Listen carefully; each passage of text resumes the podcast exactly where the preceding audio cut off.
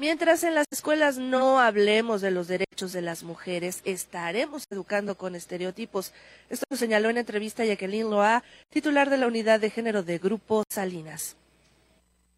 Desde el primero de mayo de 2019, la Ley Federal del Trabajo mandata que todas las empresas garanticen sus empleados espacios donde no haya acoso laboral o sexual. En ese periodo se crea la unidad de género de Grupo Salinas con la premisa de cero tolerancia ante este tipo de violencia contra las mujeres. Actualmente, esta unidad contempla a todas las extensiones de negocio de dicho grupo, en donde se concentran más de 140 mil empleados, además de ello atendiendo en México, Guatemala y Honduras, lo cual demuestra que esta iniciativa es única en la atención, prevención y el cambio de cultura para eliminar esta que es otra forma de violencia contra las mujeres, como lo refiere en entrevista Jacqueline Loast, titular de la unidad, quien además señala que los casos de violencia tienen que ver con el machismo. Vivimos en una sociedad machista, misógina, que eh, privilegia lo masculino ante lo femenino y que esto, bueno, pues tiene también un impacto en el ámbito laboral, pero también indiscutiblemente en todas las formas de ser mujer, es decir, ser una mujer heterosexual, una mujer cisgénero, una mujer lesbiana,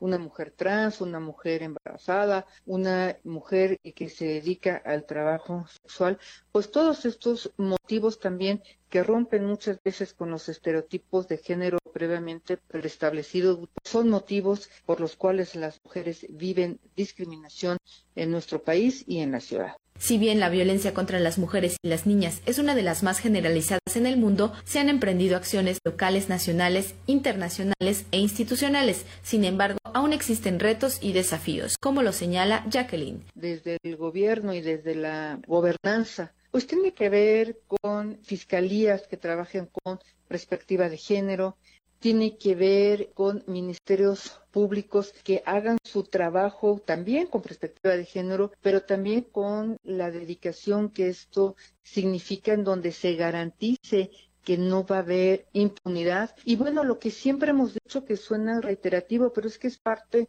de la realidad y es la educación. Mientras en las escuelas no hablemos de los derechos de las mujeres de manera amplia y no hablemos de lo que el feminismo significa, pues estaremos educando todavía con estereotipos y me parece que ese es el reto principal desde la sociedad, desde la educación, pues arrancarnos los estereotipos, porque si no nos los arrancamos, pues le estamos arrancando la dignidad hoy a las mujeres. Asimismo, refiere que lo masculino y lo femenino no están en competencia, pues ambos tienen la igualdad de derechos y oportunidades como lo establece el artículo primero constitucional y hacer efectivo eso solo se logra con una educación temprana. Finalmente, indicó que la unidad de género es un espacio que se ha construido para apoyar a las mujeres. Afortunadamente hemos construido un espacio importantísimo en donde hoy las mujeres que trabajan en Grupo Salinas saben que las apoyamos. Y a mí me parece que este es el mensaje